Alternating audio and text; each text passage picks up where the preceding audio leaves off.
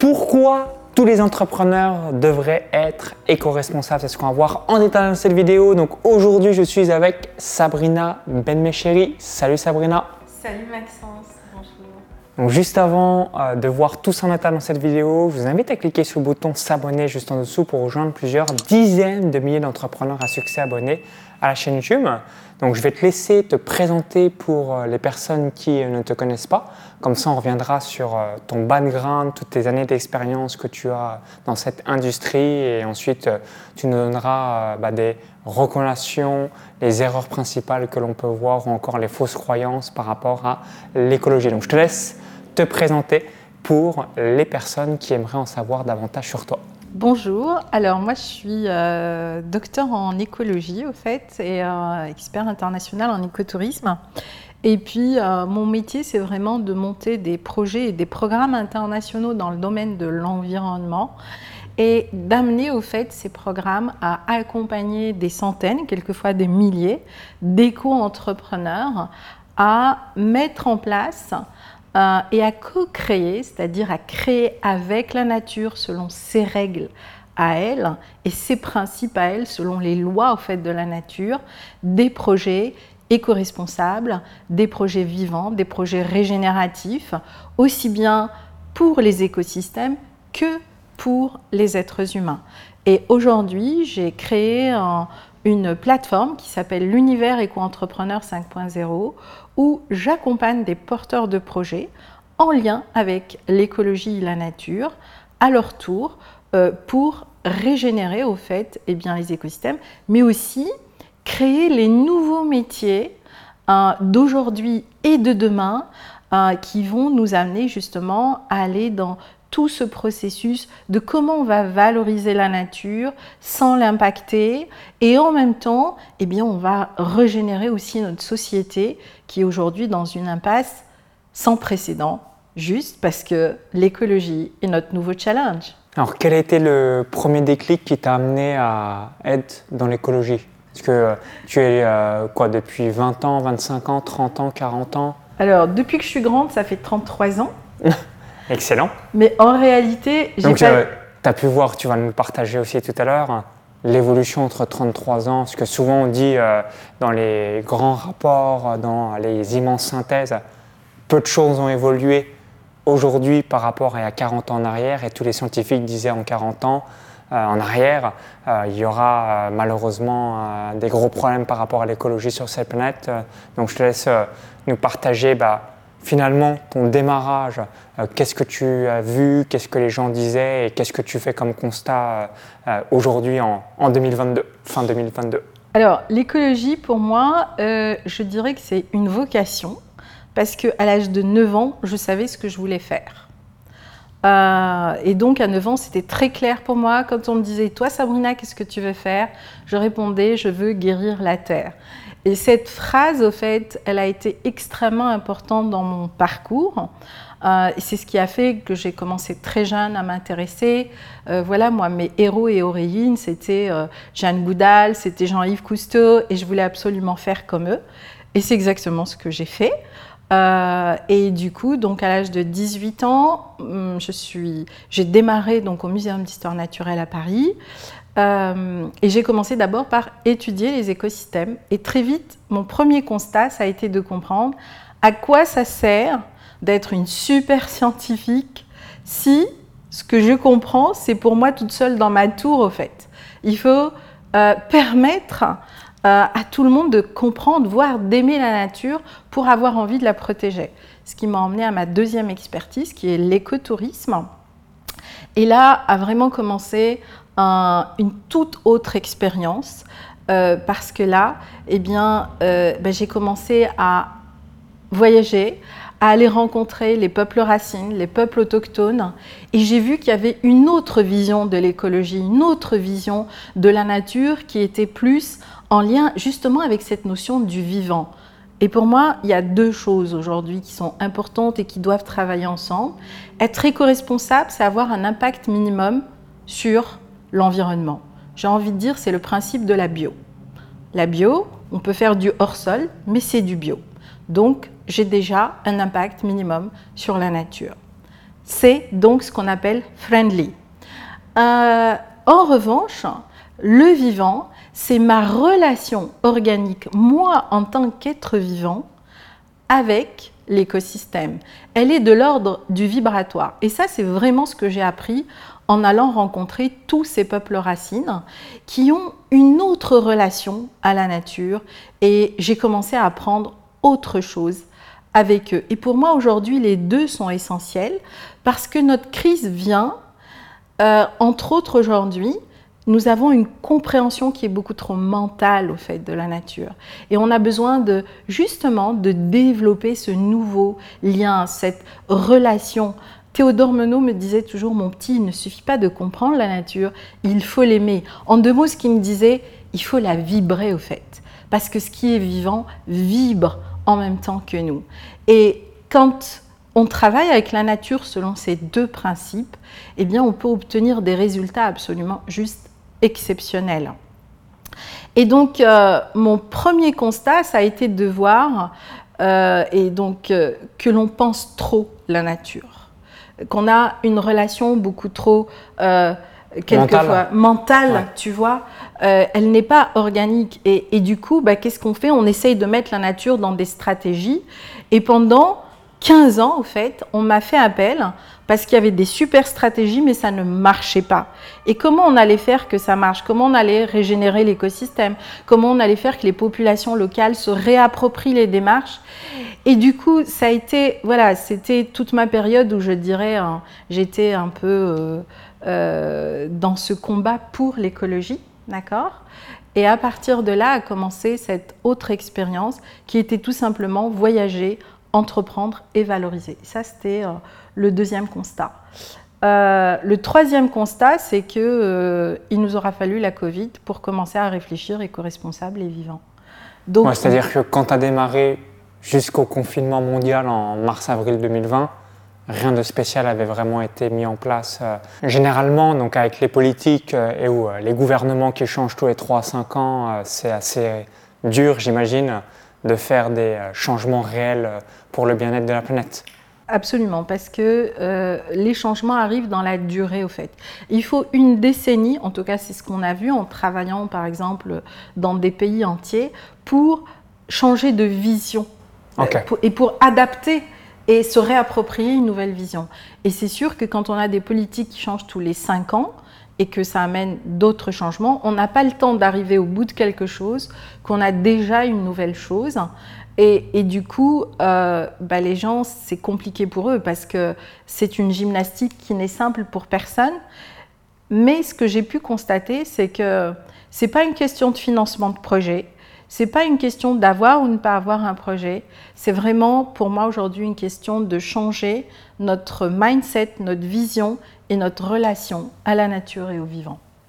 Pour moi, c'est l'enjeu crucial aujourd'hui à l'échelle de notre planète parce que on a les moyens, euh, on a aujourd'hui les technologies, euh, on a des entreprises qui sont capables d'amener ces nouvelles technologies, mais est-ce qu'on va changer la manière de le faire? Je crois que ça, c'est notre grand enjeu pour les 20 prochaines années. Alors peut-être qu'une question euh, vous vient à l'esprit, comment, en tant qu'entrepreneur ou en tant que personne, on peut faire du mieux possible du bien pour la planète, parce qu'on le sait tous, si je veux que les choses changent je dois changer. Donc euh, ça part par soi en montrant euh, l'exemple. Et du coup, quelles recommandations tu pourrais donner à tous les entrepreneurs qui vont nous regarder euh, pour être le plus écolo, le plus éco-responsable possible, ou même si on n'est pas entrepreneur, pour justement faire le plus de bien à la planète? Je te faisais une petite remarque on a pris un verre d'eau et euh, on a mangé euh, donc avec euh, mon caméraman, mon photographe et tous les quatre. Et je disais, c'est fou, ça c'était le constat que j'ai assez rapidement vu. De manière générale, on a énormément d'emballage dans tout ce que l'on mange et dans tout ce que l'on fait. Et moi-même, j'aimerais bien avoir moins de déchets dans ma propre poubelle pour faire du bien à la planète. Et voilà, est-ce que tu as des astuces, des conseils à nous partager pour faire du mieux possible à notre échelle déjà commencer par soi pour euh, bah, permettre euh, la meilleure longévité possible sur, euh, sur Terre. Tout à fait, parce qu'on a une planète, on n'en aura pas trois. Que... C'est ça, c'est pour ça qu'on souhaite migrer sur Mars via Elon Musk. Il s'est dit, ok, on va peut-être euh, voir si on a une deuxième planète neutre. Après, elle sera, euh, comme on, connaît les humains, 100 ou 200 ans après, une poubelle aussi. Mais, mais au moins, il y aura une alternative peut-être à partir de 2050 ou 2100. Absolument. Euh, pour moi, la première étape, et c'est vraiment ce qui s'est passé avec la Covid, euh, finalement, la Covid, il y a plein de bonnes choses qui ont émergé. Euh, ben, c'est vraiment ben, nos choix, nos choix alimentaires, nos politiques d'achat, qu'est-ce qu'on va consommer, etc. Donc déjà, en effet, plus on ira vers des choix éco-responsables, même s'il y a toujours du packaging, etc. Mais c'est des matériaux recyclables, voilà, qui sont recyclables et recyclés. Euh, et ben c'est déjà euh, une première bonne chose. Et, ça, je dirais que c'est le, euh, voilà, c'est le B à bas aujourd'hui de, ce qu'on peut faire au quotidien, choisir le local, la, proximité, etc. Donc voilà, ça c'est déjà une très très bonne chose. deuxième chose ensuite qui arrive pour moi, c'est notre conscience euh, de, la nature et de tout ce qui nous entoure. Euh, et, quelque part, euh, comme disait Bacon, il ne faut pas ordonner à la nature ou on ordonne à la nature en lui obéissant. Là, on a encore du travail à faire, en fait. Parce que on veut encore injecter nos stratégies et notre vision, c'est-à-dire on veut apprendre à la vieille dame à faire son boulot. Ok, je comprends. Et euh, quelque part, c'est plutôt l'inverse qu'on a à faire. C'est vraiment observer ce qu'elle fait et juste, eh bien, dupliquer le processus de ce qu'elle met en place. On, a eu un gros challenge sur euh, les oasis où on a régénéré 2500 km d'oasis en deux ans. Eh bien, parce que c'est vraiment ce travail-là. On a juste redonné de l'espace à la nature, on l'a laissé faire, et ensuite, nous, on a juste dupliqué ce que elle, elle faisait. Elle est tellement plus intelligente de nous. Elle a une puissance extraordinaire et elle nous l'a montré en 2020. On l'a laissé se reposer une année et elle a régénéré beaucoup d'écosystèmes. On a vu des espèces revenir, etc. Donc sa capacité, elle, à faire ce qu'elle a à faire est bien supérieure à tout ce que nous, on pourra faire. En revanche, je pense qu'on a une vraie mission euh, et ça, ça fait partie des programmes sur lesquels je vais travailler dans les cinq ans qui viennent, c'est comment on va créer des nouveaux métiers, puisqu'on a une capacité extraordinaire à faire du déchet, comment on va faire de nos déchets? Eh bien, tous les nouveaux métiers qu'on va créer à l'avenir. Et là, en revanche, je pense que les entrepreneurs vont avoir un génie extraordinaire pour créer des métiers, des filières, innover, etc., etc. Et moi, ce que j'aime, eh bien, c'est justement euh, structurer les projets pour accompagner ces entrepreneurs et leur donner des moyens.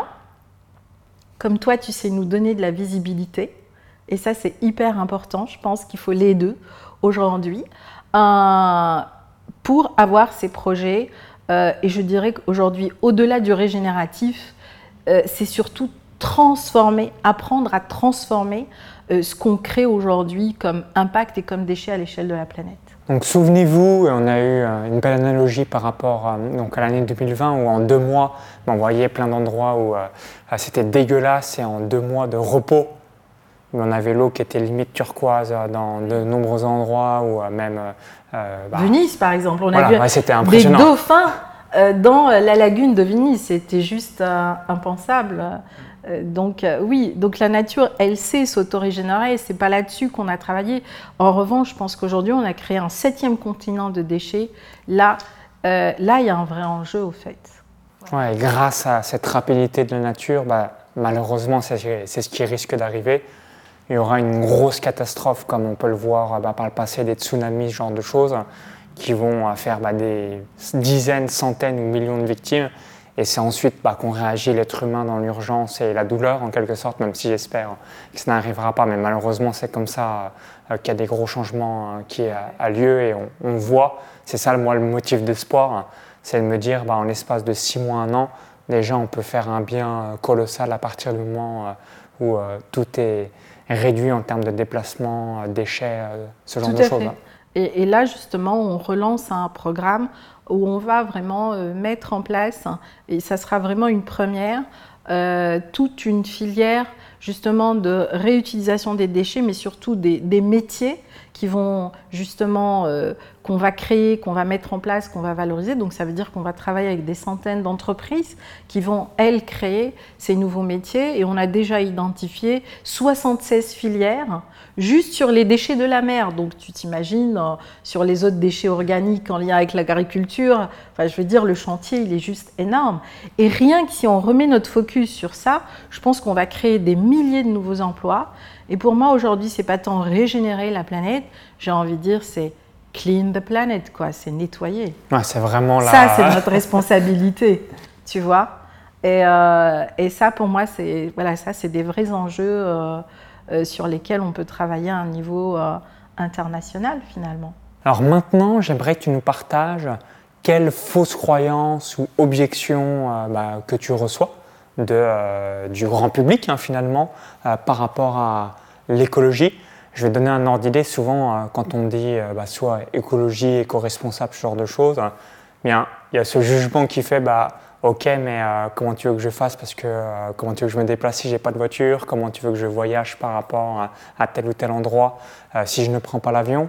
Est-ce que tu as des fausses croyances ou des objections ou des points précis que le grand public non écolo ou non éco-responsable euh, t'évoque ou euh, évoque de manière générale que tu pourrais nous partager Alors, euh, je vais être un peu provocatrice, mais je vais parler de moi, certains se reconnaîtront. vous pensez bien que la petite fille qui avait 9 ans, ce qu'elle voulait, c'était sauver la planète. Donc sauver la planète, c'est voilà, c'est sauvant le soldat Ryan, quoi. Il fallait y aller. Et cette attitude-là nous amène dans le combat contre plein de choses, contre la désertification, contre le réchauffement climatique, contre j'ai envie de dire stop quoi. Elle n'a pas besoin qu'on la sauve au fait. Elle n'a pas besoin qu'on soit contre des causes. Et je parle de moi parce que j'ai été pendant longtemps contre beaucoup de choses. Et euh, aujourd'hui, bah, j'ai arrêté d'être contre, je suis pour. Pourquoi? Parce qu'il y a une clé qui est essentielle, au fait, justement par rapport à ce que tu dis. Ça sert à rien de culpabiliser euh, parce que j'ai pris l'avion, parce que si, parce que ça. Ce qui est important pour un écosystème, il faut que la quantité de biomasse qui sort, c'est-à-dire ce qu'on lui demande de produire, soit équivalente à la quantité de biomasse qui rentre, donc qui lui permet de se régénérer. Et quand la nature n'a pas cette balance entre les deux, eh bien, qu'est-ce qu'elle crée? Elle crée des stratégies biorégénératives. C'est ce qu'on appelle, nous, les catastrophes naturelles. Aujourd'hui, c'est prouvé. Après un tsunami, la biodiversité dans un lieu peut augmenter jusqu'à 60%. Voilà. Et aujourd'hui, il y a plein de démarches au Japon, puisqu'ils sont, ils ont beaucoup de tsunamis, qui sont en train d'étudier au fait les tsunamis comme des stratégies biorégénératives. Donc, c'est quoi au fait? C'est ce que j'appelle la balance alchimique. C'est la première loi de la nature. Rien ne se perd, rien ne se crée. C'est pas moi qui le dis, c'est Monsieur Lavoisier. Et Monsieur Lavoisier, c'était un alchimiste. Et d'ailleurs, je dis souvent, je suis une entrepreneur alchimiste. Parce que ce qui est important, c'est vous avez consommé plein de choses qui ne sont pas bonnes pour la planète. Et eh bien, à un moment, équilibrez juste votre facture. Voilà, c'est ce que j'appelle avoir une facture écologique positive. Et eh bien, si vous arrivez à équilibrer votre facture, pour la planète, c'est zéro. Le reste, encore une fois, elle sait faire. Ouais, c'est ça qui est assez fabuleux et euh, un motif d'espoir pour euh, l'avenir, c'est que la nature a tous les éléments pour se régénérer elle-même. Elle n'a pas besoin de l'être humain, c'est juste que nous, en tant qu'être humain, euh, les plus de 7 milliards de personnes sur cette Terre, on pionne en quelque sorte la nature et elle, bah, logique, comme si on faisait une grève de la faim, mais on va puiser dans les réserves de notre corps. Et puis le moment euh, bah, où on remange, il y a un gros stockage, bah, comme l'exemple des catastrophes naturelles pour se régénérer. Absolument, je veux dire, elle a plein de stratégies aujourd'hui qui nous bousculent profondément, mais au fait, là-dessus, je pense qu'elle a beaucoup d'avance sur nous. En revanche, bah, nous arrêtons de l'impacter et ça commence par changer nos habitudes et nos modes de vie, nos modes de consommation. Et après, je pense qu'aujourd'hui, si on veut aider la planète à s'auto-régénérer, c'est vraiment nous occuper de nos déchets. Pour moi, c'est ça, en fait. C'est qu'est-ce qu'on fait de tous ces déchets, comment on va les récupérer, comment on va nettoyer les océans? Ça, c'est notre rôle, parce que ça, c'est nous qui l'avons fait, au fait.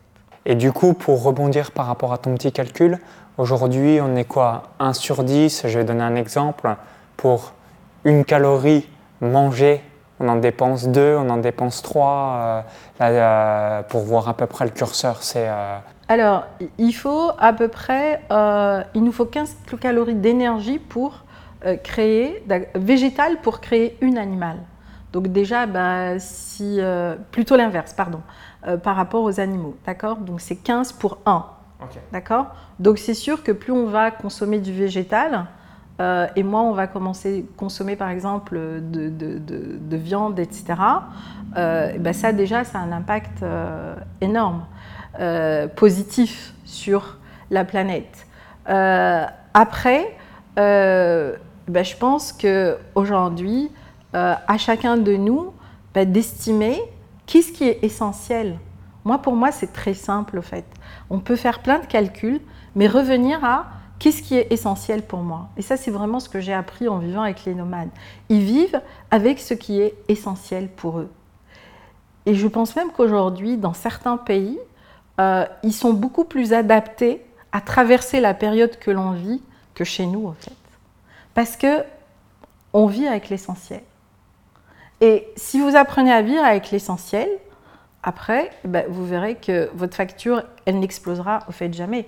Et si elle explose, ben, vous savez que ben, équilibrez-la d'une manière ou d'une autre. Vous pouvez planter des arbres, euh, euh, vous pouvez aider euh, des personnes qui sont dans l'économie circulaire. Enfin, je veux dire, aujourd'hui, il y a plein de possibilités, de moyens. Depuis 2020, je pense qu'on a déjà créé plein, plein, plein d'outils pour accompagner les projets régénératifs. Et je pense qu'on n'est qu'au début de notre aventure. Quoi. En 33 ans de mise en place de projets d'expérience, quel est le top 3 des projets dont tu es le plus fier que tu pourrais nous, nous partager? Alors, euh, en 33 ans, j'en ai deux. Ok. Deux projets dont je suis assez fière. Euh, donc, le premier projet, ça a été vraiment euh, le programme international des oasis. Ça a été un. Donc, ça, c'était dans quel pays Au Maroc. Donc, c'est essentiellement le Maroc ou il y a eu d'autres pays frontaliers C'était un projet qui a inspiré tous les pays subsahariens. Mais moi, j'ai créé le projet pilote uniquement. Euh, au Maroc. Parce Maroc, que c'est déjà quand même 2500 km. Euh, voilà, c'est énorme. 2500 km, ça fait l'île Marseille, aller-retour, même un petit peu plus. Voilà, c'est stratosphérique. voilà, c'était 125 oasis. Euh, donc ça a été six ans de travail en continu. mais le pari a été gagné parce que en 2020, donc ce territoire a été classé parmi les 90 plus belles destinations au monde, ce qui était juste impensable quand on a démarré le projet, puisqu'on partait d'une situation de désertification et l'enjeu c'était fixé 2 millions de personnes. Et donc là, on a vraiment travaillé sur la valorisation des ressources. Et euh, du coup, bah, ce projet a inspiré euh, après tous les pays subsahariens.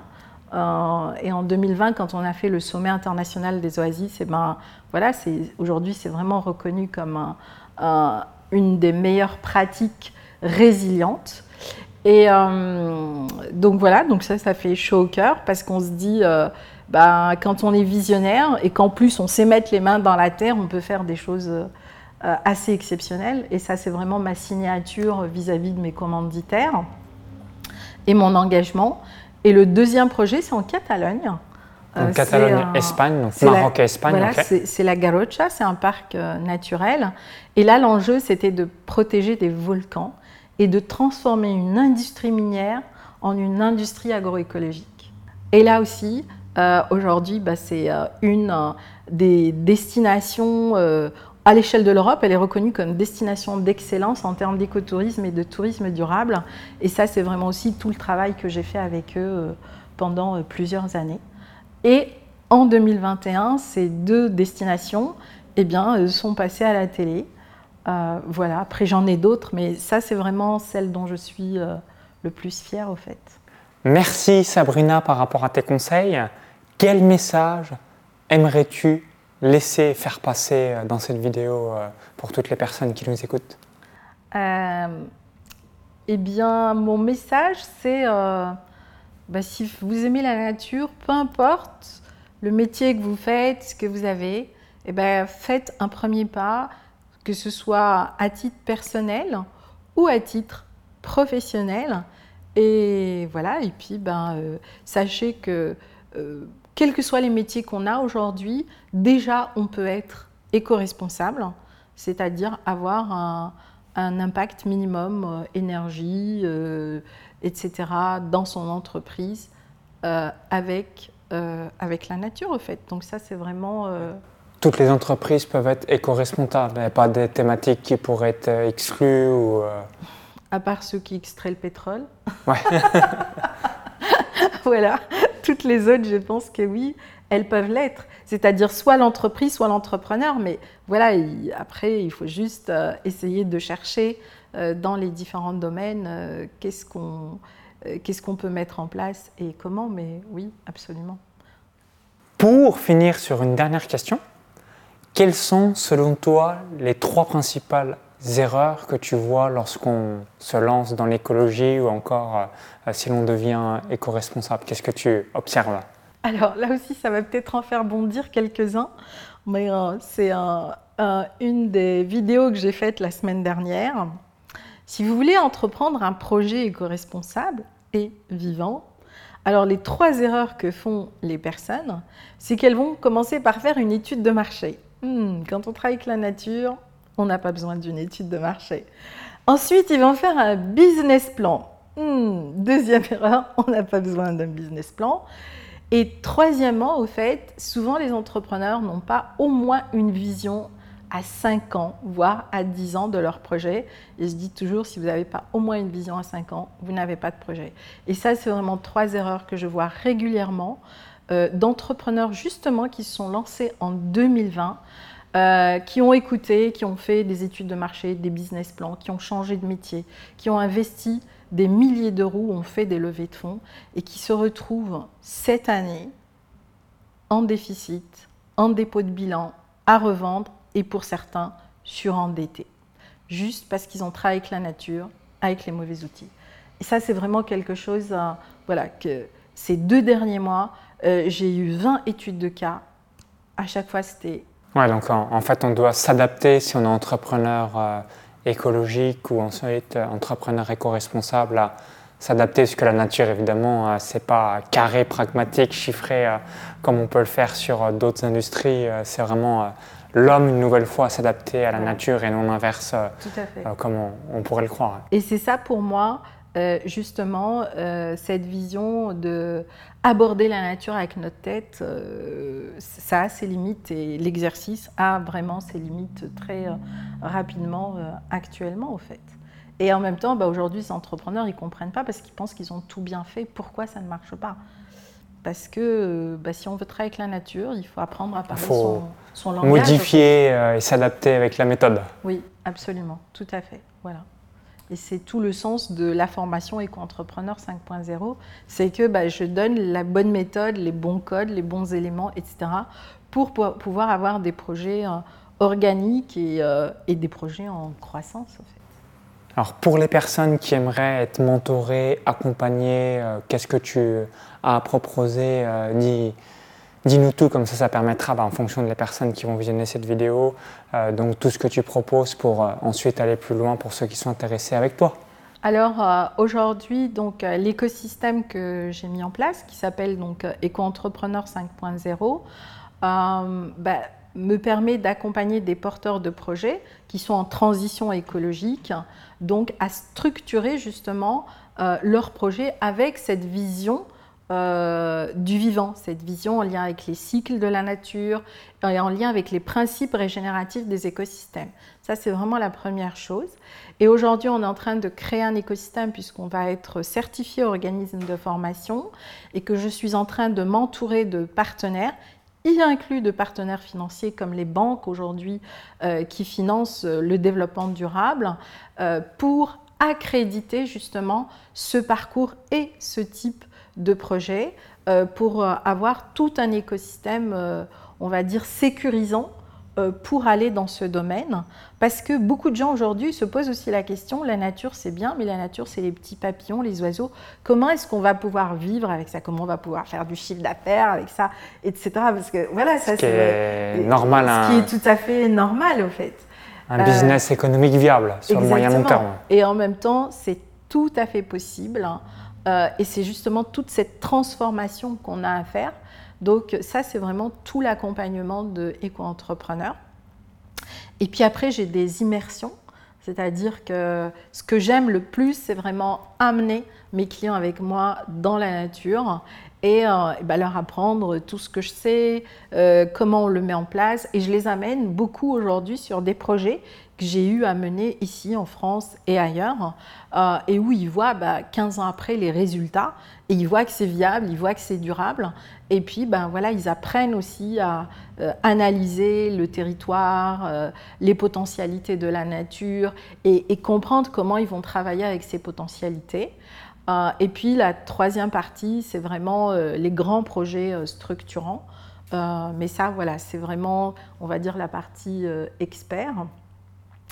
Euh, et puis, je peux aussi accompagner quelquefois des entreprises en, B2B, et ça, c'est vraiment du mentorat euh, sur, euh, sur des projets bien, bien spécifiques. Voilà, au fait, les, les quatre domaines dans lesquels aujourd'hui j'interviens, et ça fait déjà des journées bien remplies. J'imagine. Merci Sabrina. Donc si vous avez apprécié la vidéo, cliquez sur le petit bouton like et partagez-la à tous vos amis entrepreneurs, chefs d'entreprise, toutes les personnes que vous connaissez euh, qui sont sensibles au sujet de l'écologie, à tout ce qui est euh, euh, dans cette thématique. Pour vous remercier d'avoir visionné cette vidéo, je vais également mettre un lien. Donc le lien va rediriger vers ce que propose Sabrina, donc ce qui vous permettra de voir en détail donc, tout ce que Sabrina réalise, donc aussi bien sur sa chaîne YouTube, ses réseaux sociaux et puis les différentes masterclass sur le sujet. Donc lien dans la vidéo YouTube i comme info en haut à droite de la vidéo ou encore tout la description juste en dessous. Et euh, par la même occasion, partagez-nous aussi dans les commentaires sous cette vidéo. Est-ce que l'écologie, est-ce que le bien-être de la planète, c'est quelque chose qui euh, vous est sensible pour savoir si on, fera d'autres vidéos avec Sabrina dans le futur et euh, savoir aussi bah, si c'est quelque chose qui vous tient à cœur pour vraiment améliorer la planète au cours des prochaines années afin qu'on puisse euh, laisser l'héritage pour les générations futures euh, d'une euh, planète la plus clean possible versus une poubelle qui malheureusement a lieu par rapport à l'être humain qui fait souvent plus ou moins n'importe quoi. Merci à tous, au plaisir pour la suite et vive les entrepreneurs. Bye bye Merci tout le monde, merci Maxence. Au revoir tout le monde.